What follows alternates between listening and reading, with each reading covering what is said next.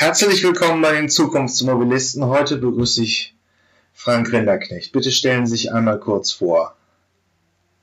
Mein Name ist Frank Rinderknecht. Wie man hört, bin ich Schweizer und Gründer, äh, CEO, sprich Geschäftsführer auf gut Deutsch, der Rinspeed AG seit 42 Jahren.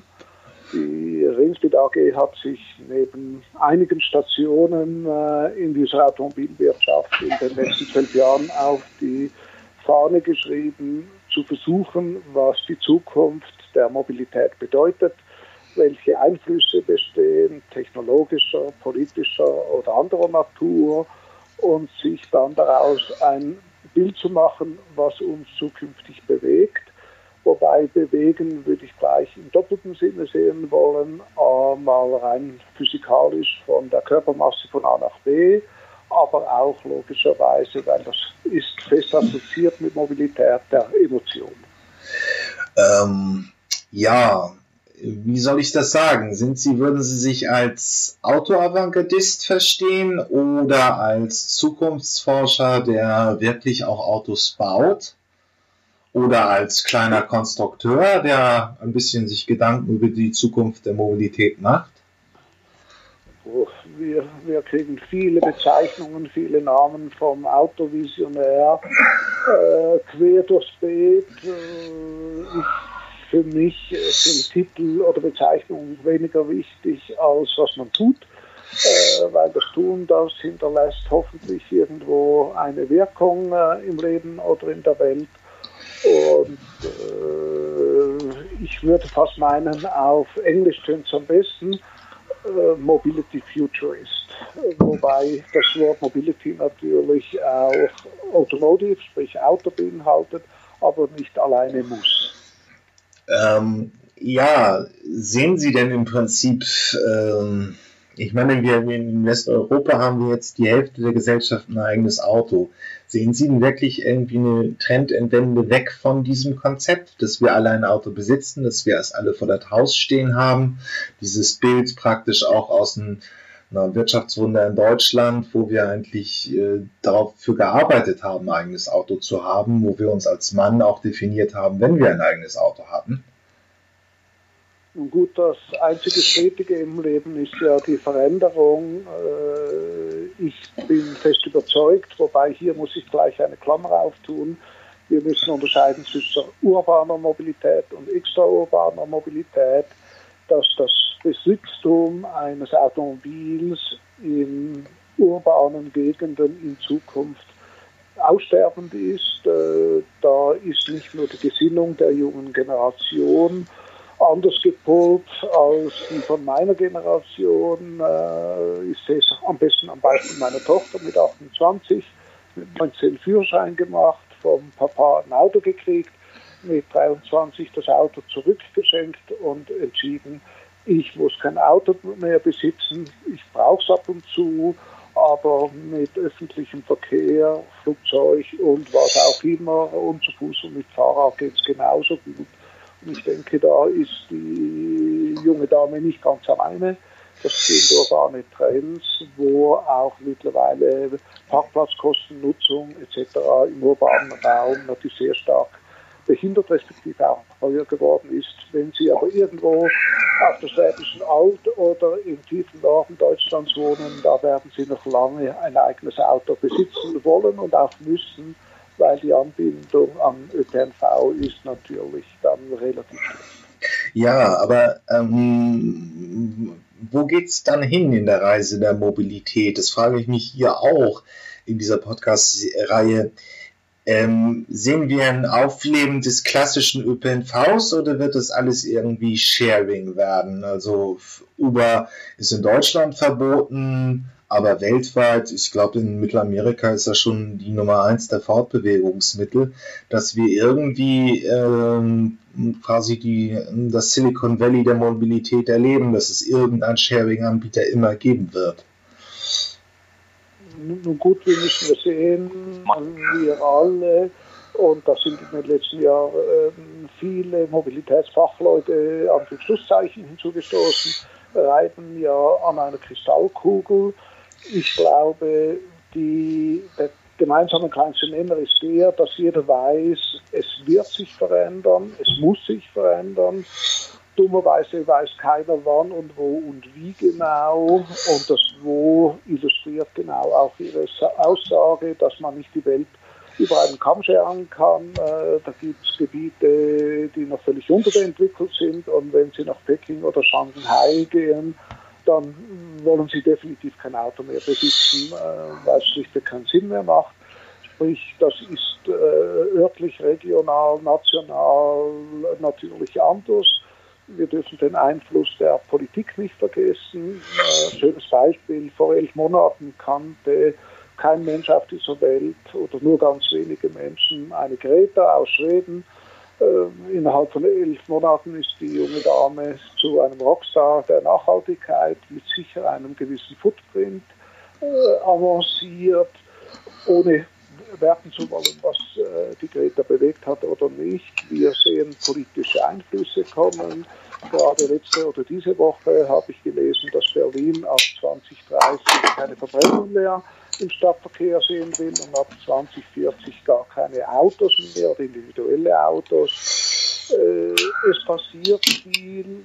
Ich glaube auch mit relativ großer Sicherheit sagen zu können, in urbaner Mobilität dürfte Mobility as a Service, äh, sprich ich bestelle mir was über eine App oder sonst wie und brauche es und äh, gehe dann in ein richtiges Sharing-Modell rein, dürfte sich sehr stark ausbreiten. Ein ein Vorreiter dieser Thematik ist die Firma Uber, die sehr schnell und einfach mir zu einer Fahrt verhelfen kann. Und das dürfte sicher ein anhaltender Trend sein. Aber eben auf dem Lande, da wird das traditionelle Automobil sicher noch seinen Dienst tun für die nächsten 20, 30 Jahre. Ähm, wenn man sich das jetzt aber anschaut, dass wir nun Mobility as a Service haben werden, in welcher Form auch immer, dass man mal dahingestellt, ob es nun Uber oder ob es traditionelle ÖPNV-Anbieter sind. Was bedeutet denn das für diese Fahrzeugklasse? Da müsste ja im Prinzip auch ähm, neue Fahrzeugkonzepte kommen, die anders aussehen als bestehende. Oder ist es, würde ich das nicht sagen? Ich habe jetzt natürlich, es gibt natürlich beim, beim automatisierten Shuttle schon die ersten Anbieter. Es gibt es in Deutschland noch nicht als, als kommerziellen Service. Das ist in den USA anders. Es gibt das erste ähm, Projekt in, in, von Renault in Frankreich, wo es auch schon kommerziell ist. Ähm, aber im Prinzip müsste man jetzt ja das Fahrzeug für diesen urbanen innerstädtischen Verkehr anders denken, als es bestehend der Fall ist. Oder sehe ich das falsch? Also ich glaube, wir müssen hier eine Trendlinie auf der Zeitschiene zeichnen und die Trendlinie heißt bevor Automatisierung oder nach Automatisierung. Äh, ich glaube, wenn man Vorautomatisierung betrachtet, auch hier im Sharing-Modell werden wir oder sehen wir nicht mehr das traditionelle Betreibersystem äh, mit Automatisierung ganz bestimmt nicht mehr, sondern ich sehe eigentlich eine dreischichtige Struktur. Die unterste Schicht, die dritte, das ist der Hersteller. Das kann, muss aber nicht ein heutiger OEM sein. Das kann sehr wohl auch ein neuer oder auch ein White Labeler sein, à la Foxconn. Äh, auf Stufe 2 liegt dann eine Betreiberfirma, die mit Nummer 3, sprich dem Hersteller, äh, identisch sein kann, aber nicht muss. Diese Betreiberfirma verwartet, äh, updatet, reinigt, was auch immer die Fahrzeuge. Und die Nummer 1 ist, wenn man so will, in der Terminologie das äh, Ökosystem, die Ubers, die Betreiber, die Mittlerplattformen, die die Nutzer mit dem Fahrzeug zusammenbringen. Ähnlich wie heute strukturiert, ein Uber besitzt kein Auto, man streitet sich ja männlich drüber, hat er überhaupt Menschen angestellt, die Auto fahren. Äh, das wird mit automatisierter Fahrerei umso mehr sein, was da natürlich aber auch eintreten wird, wo wir seit Jahren Verfechter davon sind, aus meiner Sicht bedeutet automatisiertes, vollautomatisiertes Fahren ganz klar eine neue Art von Fahrzeuge, eine neue Art von Nutzung und ein neuer Business Case. Da geht man nicht mehr zum Händler hin und sagt so, ich hätte gerne einen vollautomatisierten Golf, bezahlt den, liest den, egal, äh, findet einen äh, Eigentums- und Besitzwechsel statt und dann fahre ich mit dem Fahrzeug drei, vier Jahre und verkaufe es dann wieder weiter und wird wieder weiter verkauft. Das wird mit automatisierter Fahrerei nicht mehr funktionieren, weil da die Fahrzeuge eine rein IT-technische Lebensdauer von vielleicht noch drei, vier, fünf maximal Jahren haben wird. Sprich, man kann das nur noch über ein Serienmodell darstellen, weil wir dürfen nicht vergessen, sehr, sehr oft spielt in der Mobilität das berühmte TCO, Total Cost of Ownership, also sprich die Kosten, die ich generiere, um mobil zu sein, eine ganz, ganz wichtige Rolle.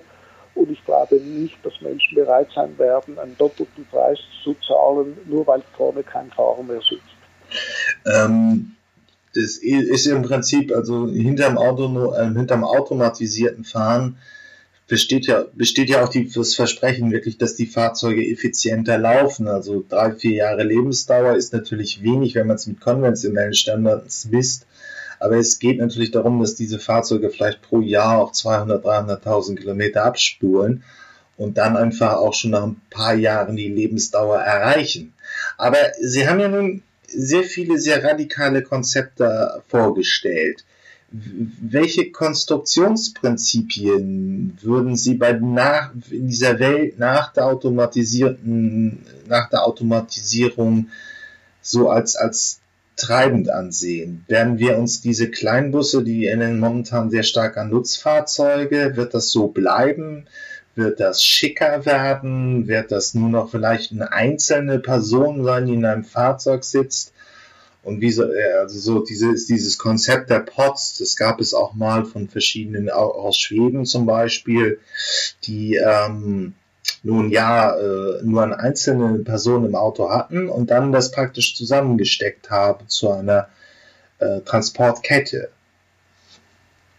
Nun, was Sie radikal benennen, sehe ich nicht in, in diese Richtung definiert. Wir kreieren vielleicht außergewöhnliche Konzepte, in denen wir versuchen weiterzugehen, als vielleicht viele Menschen denken. Äh, ob das radikal ist, wie Sie es meinen, dass wir die Zukunft äh, weisen, weil wenn es Eingang in die Zukunft finden wird, dann war es ja nicht so radikal, sondern eher ein logischer Schritt.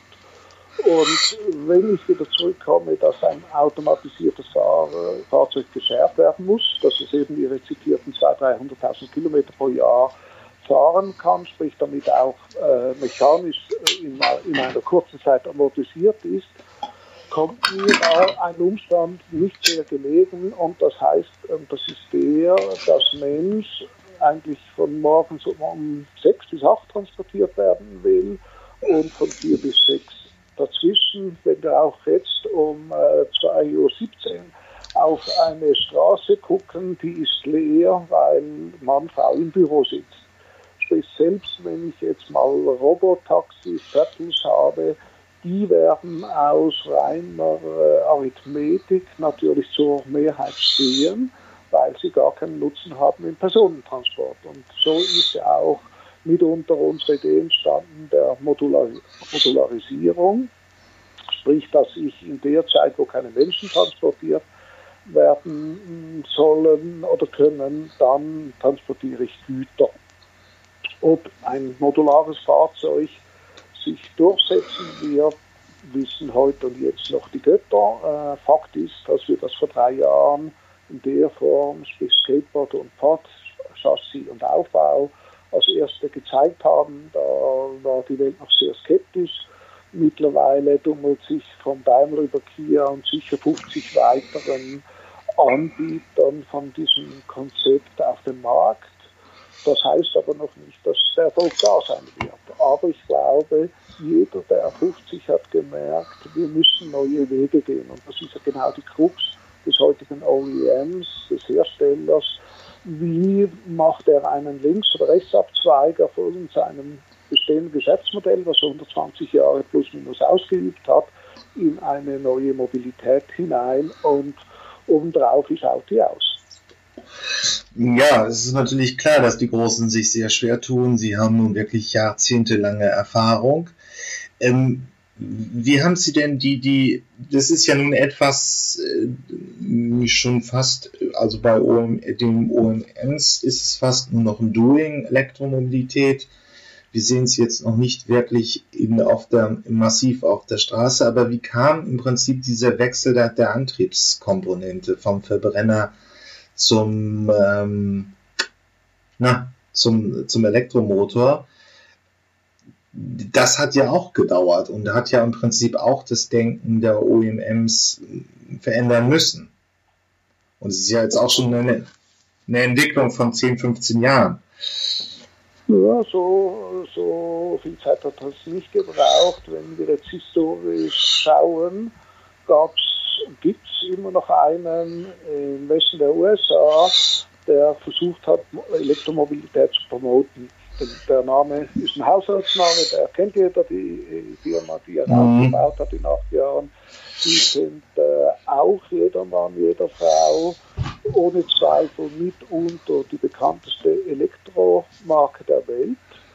Die wurde und wird auch heute noch äh, mit Ausnahmen von Herrn Dies oder anderen äh, eine schlechte Zukunft vorausgesagt. Die Tesla hätte schon wahrscheinlich äh, gemäß deutscher Autoindustrie 400 Mal pleite gehen müssen. Hat es bis jetzt noch nicht gemacht, äh, sicher mit Hochs und Tiefs. Aus meiner Sicht hat und treibt auch heute noch Tesla eigentlich jeden Autohersteller vor sich her, da ich meine, Tesla etwas richtig macht, was andere falsch machen. Und das Richtigmachen von Tesla ist das, dass wenn ich eine Technologie anbiete, die zu bestehenden Markttechnologien Schwächen zeigt, und das tut ein Elektroauto, indem es halt einfach mal faktisch im Moment noch eine Minderreichweite hat im Vergleich zu einem äh, Benzin- oder Dieselbetriebenen Fahrzeug, dann muss ich das über emotionale Komponenten kompensieren. Wunderschönes Beispiel äh, aus der schönen Schweiz. Wir verstehen das schon lange. Unsere mechanischen Uhren die sind ungenau, die muss ich aufziehen, schütteln, machen und tun, aber ich bezahle einen sehr hohen Preis dafür. Das ist sicher nicht der Stahl oder Gold, was die Uhr inne hat, wert, sondern ist halt eine Marke wie Rolex oder andere, die seinen Preis haben.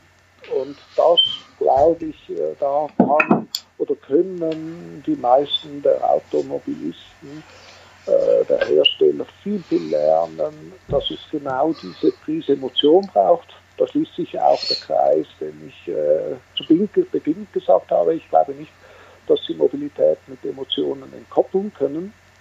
Und äh, heute auch noch folgen die Autohersteller eigentlich recht unwillig diesem Elektrotrend.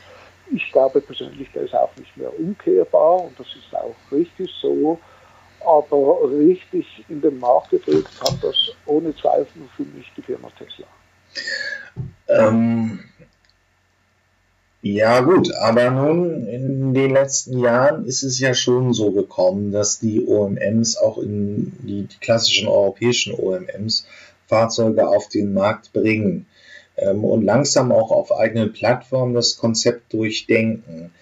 Ähm, wo gibt es denn da noch einen anderen Treiber, der der Elektromobilität sinnvoll macht? So langsam, ähm, das ist ja hier auch meine Aufgabe, die ersten asiatischen Hersteller sind nun auch in Total Cost of Ownership Betrachtungen ähm, gleich ebenbürtig. Also die Verbrenner sind mit den vergleichbaren Fahrzeugen der Marke, wir haben Kostenparität erreicht. Das ist natürlich auch nicht vom Himmel gefallen, aber ähm, die Entwicklung ist nun da. Gab es neben Tesla noch einen anderen Treiber, die, die, die wirklich massiv ähm, für eine, eine, Rolle gespielt haben der Elektromobilität? Ja, vielleicht in, in, in neuerer Zeit der politische Wechsel auf Grün, äh, das Verständnis der Menschheit, dass das Thema Erneuerbarkeit Und für mich steht die elektrische Energie einfach als Platzhalter heute der erneuerbaren Energie. Wer weiß, vielleicht gibt es auch eine weitere erneuerbare Energie auf dieser Welt, die wir noch nicht entdeckt haben. Und äh, ich, wenn ich das Thema Elektromobilität äh, jetzt mal holistisch betrachte und mich auch den ganzen Diskussionen entziehe, der grauen Energie, Cradle to Grave und, und, und, und, was man von den Kritikern immer hört, die im Übrigen vielleicht gar nicht Unrecht haben, geht es aus meiner Sicht um eine Grundsätzlichkeit, nämlich die, dass, glaube ich, jedem bewusst ist, dass die fossilen Reserven eine irgendwelche Endlichkeit haben. Wo die liegt, keine Ahnung, aber ich denke, die Endlichkeit ist gegeben. Sprich, wir müssen auf erneuerbare Energien, nicht nur in der Mobilität, aber auch da, um, umändern. Nur geht es natürlich nicht ohne, ohne Schmerzen und ohne Kompromisse. Äh, kommen wieder die Diskussionen vom, vom Braunkohlestrom etc. etc. Ich höre die alle. Wir in der Schweiz machen es ja noch besser. Wir könnten wunderbare Wasserkraft und Windkraft und auch zum Teil Solarkraft brauchen. Aber das wollen wir alle nicht, weil äh, da gibt es halt ein Stauseemeer oder vielleicht unschöne für gewisse Menschen Windräder. Aber äh, Atomstrom wollen wir auch nicht und Kohlestrom sowieso nicht. Und wir denken dann halt nur, der Strom muss irgendwie aus der Steckdose kommen. Sprich, am Schluss vom Tag ist es ein Kompromiss, auch einmal des Ja-Sagens und nicht nur des Nicht-Wollens. Und ich persönlich begrüße diesen Umschwung auf erneuerbare Energien in Mobilität und auch in anderen Leben, äh, begrüße ich sehr stark weil wir haben doch eine Verantwortung unseren Kindern und Enkeln, wenn sie heute davon ausgehen, dass ein Kind, das geboren äh, wird, sicher 100 Jahre leben wird aus Statistik, wenn nicht vielleicht sogar ein paar Jahre älter. Und wenn Sie jetzt 100 Jahre zurückschlagen, dann sehen Sie schon, dass die Welt einen gewaltigen Sprung gemacht hat. Und das ist nicht ein linearer Sprung, sondern ein exponentialer Sprich. Also ich kann nicht zwischen äh, 1919 und 2019 dann auf 2119 greifen und sagen, das geht eine schöne Gerade, das geht Faktor x hoch, sprich wir haben Handlungsbedarf. Ja, aber also wenn, wir, wir nehmen dieses Interview im Dezember 2019 auf. Im November 2019 wurde der Idee vorgestellt. Wir haben also jetzt praktisch ein Kompaktfahrzeug vom größten Autohersteller der Welt, nämlich Volkswagen. Äh, das ist jetzt der Status quo. Ähm, wie geht's weiter mit der Elektromobilität? Sehen wir, auch das ist ein Blick in die Glaskugel, aber deswegen sind wir hier bei den Zukunftsmobilisten und nicht bei den Vergangenheitsbewältigern. Ähm, sehen wir nochmal wirklich massiv eine Verschmelzung von Solarzellen auf dem Auto. Auch das war mal ein schönes Konzept. Sinon aus München baut es auch, soll 30 Kilometer pro Tag nur mit Sonnenstrom praktisch fahren. Das ist nochmal ein Schritt weiter. Wo geht's weiter? Sehen wir, sehen wir noch größere Batterien oder bleibt es jetzt bei dem Level, den wir jetzt so ungefähr haben, dass Großserienhersteller für 40.000 Euro 60 Kilowatt Batterien verbauen? Also aus meiner Sicht ist mal äh, schnell als Zwischenbemerkung die Einspeisung der Solarzellen des eigenen Autos aus heutiger technologischer Sicht und preislicher Sicht nicht sinnvoll, schon gar nicht in Zentraleuropa, äh, weil schlichtweg die Sonneneinstrahlung fehlt äh, irgendwelche Seitenpaneele mit Solarzellen auszustatten, erachte ich als relativ mutig, äh, so wegen Kraftstromfällen und anderen und auch dann sehr teuer. Aber das ist nur eine Nebenbemerkung. Ich glaube, auch hier werden wir differenzieren müssen in dieser Welt. Ich komme zurück auf Berlin. Äh, ob stattfindet oder nicht, lassen wir jetzt mal dahingestellt. Aber äh, wenn 2030 das greifen sollte, dass in Berlin kein Verbrenner mehr fährt, dann ist mal völlig klar, dass das äh, dann Fahrzeuge mit erneuerbarer Energie sind. Stand heute Strom. Äh, es wird sicher im tiefen Afrika auch äh, nach 2030 noch viel äh, Benzin ver äh, verbrannt. Äh, da gibt es nicht schwarz-weiß Antworten, aber ich glaube, der Trend der Elektrifizierung, der wird stark steigen. Ich glaube, Batterien werden in Zukunft äh, billiger, leichter und effizienter.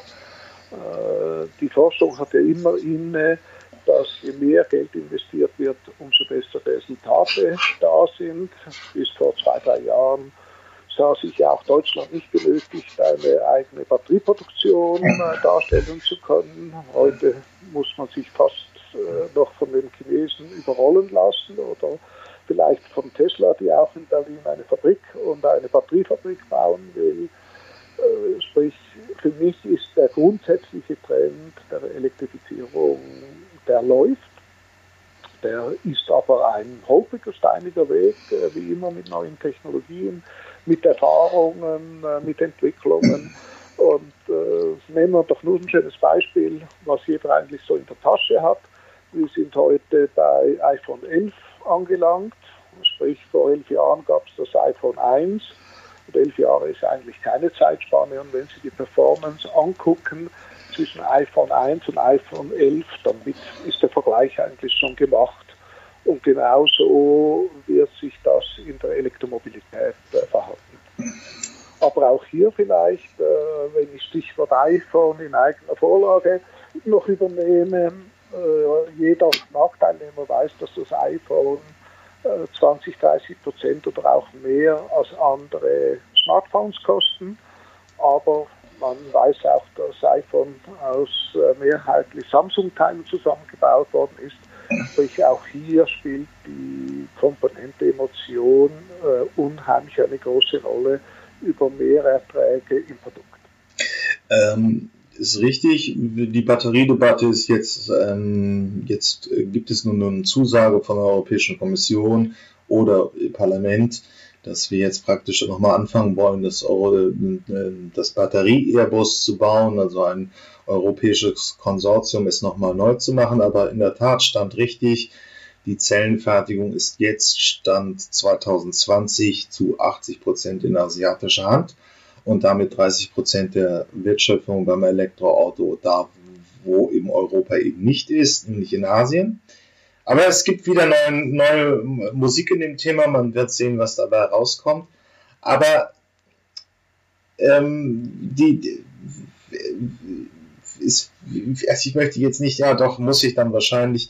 Ulf Poschardt hier in Deutschland ist relativ bekannt, ist Chefredakteur der Welt, ein großer Lobbyist des klassischen 911er, also fährt einen Porsche aus den 90ern.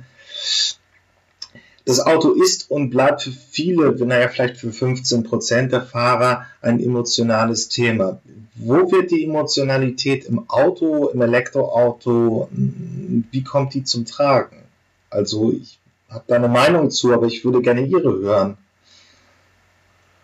Ach, wissen Sie, was bedeutet Emotion in, äh, in der Mobilität und spezifisch in der Automobilität? A geht es mal mit Marke und deren Assoziation.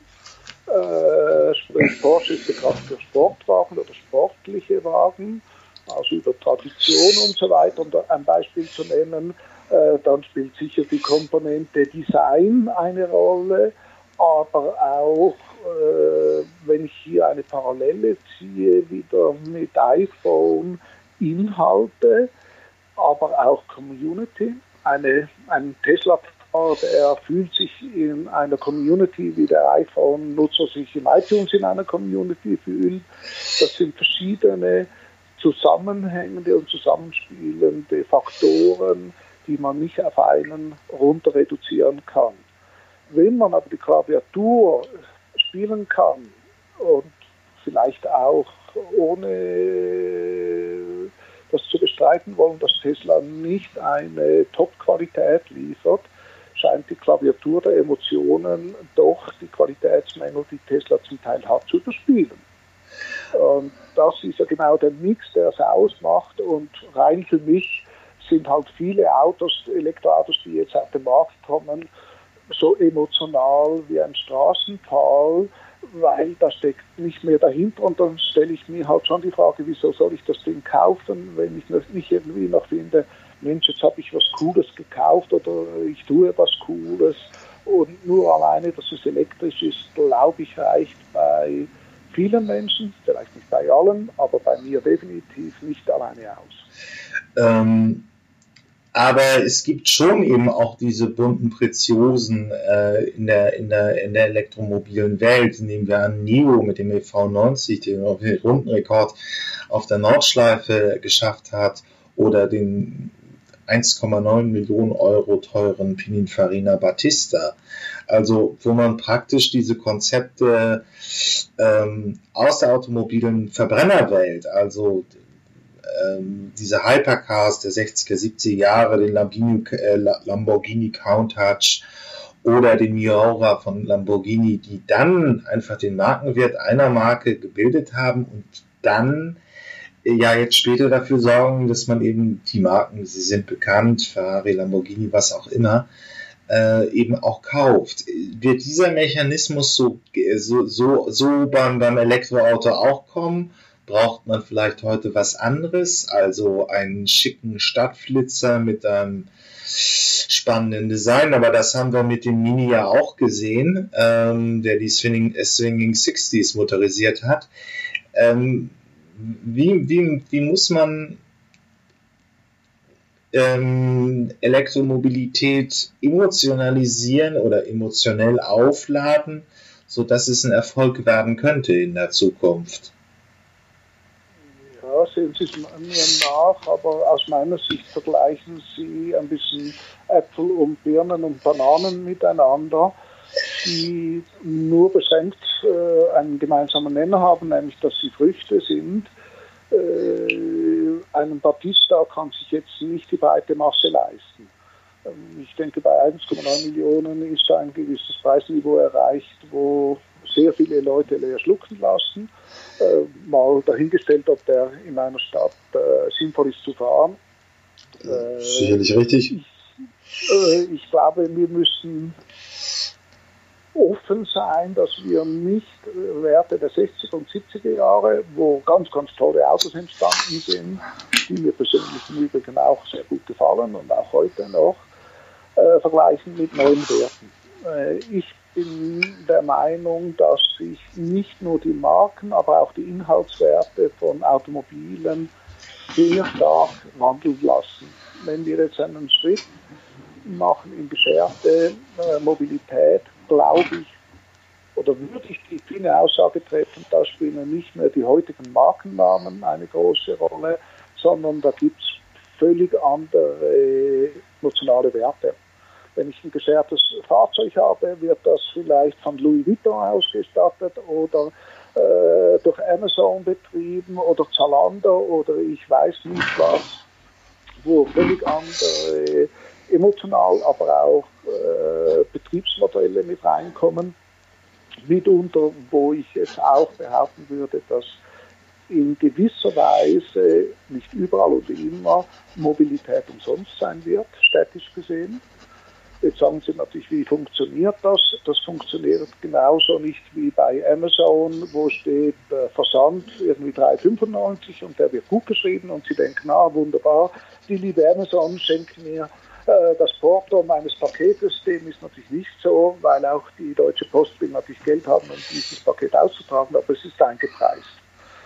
Sprich, wenn ich jetzt bei meinen Amazons bleibe oder auch Zalandos, wenn ich halt ein Zalando Mobilitätsangebot nutze und einsteige, da muss ich mir halt mal die ersten drei Minuten die Werbung angucken äh, und anschauen, was ich mal gesucht habe oder besucht habe aber dann gibt es Rabatte oder wenn ich noch Netflix runterlade, dann kostet es gar nichts mehr. Ich kann mir sehr gut vorstellen, dass nicht überall und nicht jederzeit, aber Mobilität der Zukunft kostenlos sein wird. Äh, jetzt wird man sich fragen, wie funktioniert das kostenlos? Das Fahrzeug kostet, das Betreiben kostet, die Plattform kostet.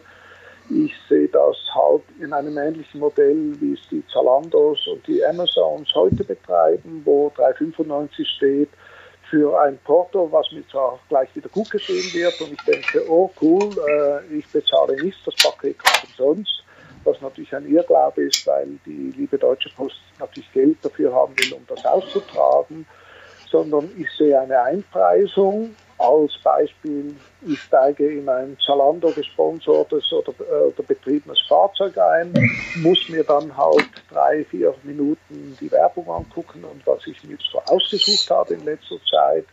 Oder das Restaurant bietet mir, solange ich für, ich sage jetzt einfach mal dahingesagt, 100 Euro konsumiere, eine kostenlose Abholung und Rückbringung an und weiß natürlich noch, äh, weil ich nicht selber fahren muss, kriege ich dann natürlich im Alkoholkonsum einen zusätzlichen Motivator, da ich nicht mehr lenken will. Ich kann mir sehr gut zukünftig solche Modelle vorstellen, die sich von der heutigen Betriebsart oder Business Cases äh, recht stark unterscheiden werden. Dann entschuldigen Sie noch einmal kurz meine Schleichwerbung in eigener Sache, aber schon am Freitag hören wir einmal ein Startup aus Aachen, Ducktraden, die genau das machen, nämlich Werbung im automatisierten Shuttle. Das läuft dann auf diese Idee hinaus, dass sie wirklich praktisch in urbanen Räumen kostenlos fahren können, nur eben die Werbung ertragen müssen. Es gibt es also schon wenigstens auf einem Entwicklungslevel oder auf einem Startup-Level. Aber da sind für mich noch zwei Punkte drin. Sie haben mir eben so ein bisschen äh, angedeutet, dass ich da noch die Vorstellung der 60er Jahre auf die Zukunft übertrage. Das darf man wohl dann nicht machen. Aber wird das zukünftige Auto dann so etwas wie das äh, Handy mit vier Rädern oder das Smartphone mit vier Rädern? Also dass wir praktisch diese gesamten Konsumangewohnheiten, die wir in der digitalen Welt haben, und da haben Sie die erfolgreichen Player eben genannt, Amazon, Zalando und so weiter, die das alles vormachen, praktisch diese Mechanismen auch auf die Mobilität zu übertragen. Und ein zweiter Punkt, wenn ich einen anderen Treiber eben sehe, müssen wir dann nicht vor dem Hintergrund der Klimakrise, des Klimawandels, je nach Framing, überlegen, ob das Auto nicht noch nachhaltiger werden sollte. Wir haben den ersten Schritt gemacht. Ähm, der Antrieb ist ein anderer, er ist ökologischer, aber müssen wir da nicht noch weiterdenken? Also wenn ich in Sequenz der Fragestellung antworte, der Vergleich des Smartphone auf vier Rädern, den hört man sehr oft. Ich sehe es äh, stark, stark äh, zusammengefasst vielleicht. Äh, könnte man es so benennen, aber ich würde es so betrachten wollen, als für uns Konnektivität Zugang zu Medien, zu Informationen selbstverständlich geworden ist, zwar zu jeder Zeit, überall und das schnell. Und diese, diesen Zugang zu Informationen und so weiter möchte ich natürlich auch in der Mobilität haben. Heute hindert mich beim Autofahren in der Regel, und ich hoffe, das hindert jeden, nämlich, dass ich mein Lenkrad halte und nach vorne schauen sollte und ich meine WhatsApp oder meine Nachrichten lesen sollte sprich über das automatisierte Fahren, ist dann die Freizeit, der Freiraum da, mich dahin äh, zu begeben, was ich mit meinem Handy auch mache. Ob ich das dann auch noch muss oder nicht, das sei jetzt mal dahingestellt. Äh, und nur noch auf Bildschirme starre den ganzen Tag, aber das entscheidet jeder für sich. Ich äh, glaube, dass halt die Automatisierei auch in der Nachhaltigkeit über das Sharing seinen Beitrag leisten kann. Aber wir müssen auch sehen, dass nicht nur alleine die Mobilität äh, Handlungsbedarf hat, sondern tausend Dinge von Plastiktüten in unserem Leben und äh, Plastikhalmen, äh, die wir zum Trinken brauchen und nicht richtig brauchen, zum Plastikbecher und so weiter und so fort äh, aber wir können das nicht revolutionär machen. Ich glaube, da würde die Bevölkerung Sturm laufen, sondern wir müssen das mit Druck nachhaltig versuchen, das Ruder umzulegen. Und da gehört eben Mobilität für mich in ganz viele Bereiche des Lebens rein, um einen Lebensraum zu schaffen, wo sich, äh, wenn ich mal welche kriegen sollte, meine Enkel auch wohlfühlen können. Ähm, ja, aber dann sind wir da an dem Punkt, einige Zukunftsvordenker des Autos wie Henrik Fisker machen es jetzt auch schon. Da müssten wir wahrscheinlich irgendwie auch andere Materialien im Auto verbauen, die nachhaltiger sind als das, was wir jetzt haben. Ja, klar. Und vor allem äh, kommt das Stichwort Circular Economy rein. Wir dürfen nicht nur produzieren und wegwerfen, sondern wir müssen es wieder verwenden. Und heute sind wir halt schon noch mehrheitlich äh, im Gesamtkonsum auf Einweg ausgerichtet als auf Mehrweg. ähm, das, ja, aber was würde das konkret fürs Auto bedeuten? Also wo fängt man dann an? Sind es die Sitze oder also wenn wir wenn wir jetzt mm, ja die die nehmen wir mal die automatisierten Shuttles raus, wenn wir uns jetzt einen PKW vorstellen, wo würde dann praktisch Kreislaufansätze anfangen, die das Auto verändern würden? Also mal erstens äh, mal eine kleine radikale Provokation zwischendurch. Ich bin mir nicht ganz sicher, ob ich die Nomenklatur Auto oder Automobil auch in Zukunft für neue Fahrzeuge verwenden soll. Weil für mich tönt Auto halt unheimlich vergangenheitsbehaftet und wir wollen ja in eine Zukunft gehen. Alleine mir fehlt noch so ein toller Ausdruck wie Auto, dass jeder sagen kann, aber ich in meiner Denke äh, würde da gerne differenzieren, was wir heute haben, eben Einweg, äh, verschmutzend, zu geschert und äh, mehrfach nutzen.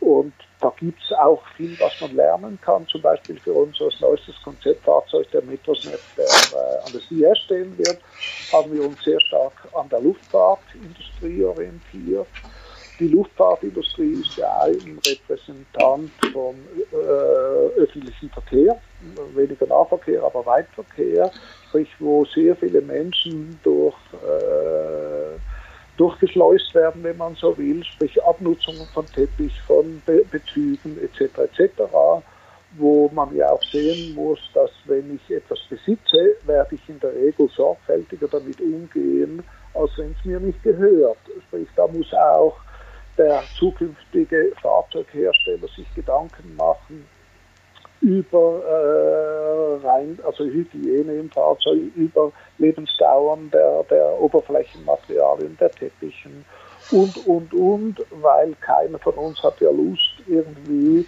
in ein runtergesessenes Fahrzeug einzusteigen, außer wenn er wirklich nur muss, weil er kein Geld hat. Mhm. Äh, also muss man das Auto im Prinzip, wenn ich jetzt zum Abschluss noch ein Konstruktionsprinzip hier wäre es dann Cradle to Cradle, wäre es das, ach ja, Auto wollen wir nicht nutzen, nennen wir es mal Mobilitätswerkzeug oder Instru Mobilitätsinstrument. Äh, sollte das einfach äh, in ein recycelbares äh, Mobilitätswerkzeuginstrument sein? Also je mehr ich vom ursprünglichen äh, oder vom Zwischenmaterial wiederverwenden kann, um etwas anderes oder wieder das ursprüngliche herzustellen, umso weniger Ressourcen entnehme ich äh, der Natur. Es ist aber natürlich wieder die, die, die, die Summenfrage, wenn mich das Rezyklieren mehr Energie zum Beispiel kostet als die Herstellung eines neuen und das in einem Übermaß mehr, da muss ich fragen, was ist wieder sinnvoll? Ich glaube, da gibt es auch nicht eine Antwort äh, für alles, sondern das Bestreben muss sein, allgemein in unserem Leben. Und da sind wir einmal mehr äh, im Thema Erneuerbarkeit drin. Und erneuerbar heißt ja, dass es wieder nachwachsen kann und nicht nur in 15 Jahren, 50 Jahren gibt, sondern auch in 100 und in 200 und in 500 Jahren. Wir sind notabene erst 2000 Jahre nach Christus. Und wenn wir die rasante Entwicklung äh, anschauen der letzten 100 Jahre, sprich 5% der menschlichen äh, Entwicklung nach Christus, dann könnte einem schon ein bisschen Angst und Bange werden. Wovor, dass wir es nicht hinbekommen oder dass wir es hinbekommen? Ich denke, wir stehen vor ganz, ganz großen Aufgabenstellungen für eine langfristige Zukunft und äh, wie gesagt, ich bin der Meinung, mit dem jetzigen Verhalten, jetzigen Konsum wird das so wahrscheinlich nicht klappen sollen. Aber das ist meine persönliche private Meinung. Es gibt ja auch bekannte und unbekannte Menschen, die nicht an eine Klimaerwärmung glauben und so weiter und so fort. Das sind alles persönliche Betrachtungen und mit der macht ja jeder selbst was für ihn wichtig ist. Ja, das äh, ist eigentlich ein schönes Schlusswort. Also dieser Podcast glaubt an das, was die Klimawissenschaft sagt. Deswegen muss es nachhaltiger werden. Möchten Sie uns noch auf dem, Absch äh, auf dem Weg in die Zukunftsmobilität etwas mitgeben, Herr Rennerknecht? Ja, ich glaube, auch wenn Sie Norddeutscher sind, gehören Sie doch noch zu Zentraleuropa. Was mir fehlt, wo ich versuche, Menschen äh, zu motivieren, wir haben und die Schweizer insbesondere ja eigentlich richtig gut gelernt zu diskutieren, wieso etwas nicht funktionieren soll. Und nach zwei Stunden Diskussion, wieso es nicht funktionieren kann, sagen wir, weißt du was, es kann nicht funktionieren, wir lassen das. Äh, da wünsche ich mir doch ein bisschen eine Prise amerikanisches Denken mit rein und let's do it, let's try it and if you fail, fail fast. Also machen und halt, wenn man Fehler macht, das ist nicht so tragisch, man lernt ja raus. Also mit, ich sage jetzt mal, positivem Denken an neue Dinge geht, als mit dem konservativen. Versuche ich auch ähm, zu beherzigen. Vielen Dank, Herr Knecht. Sehr gerne.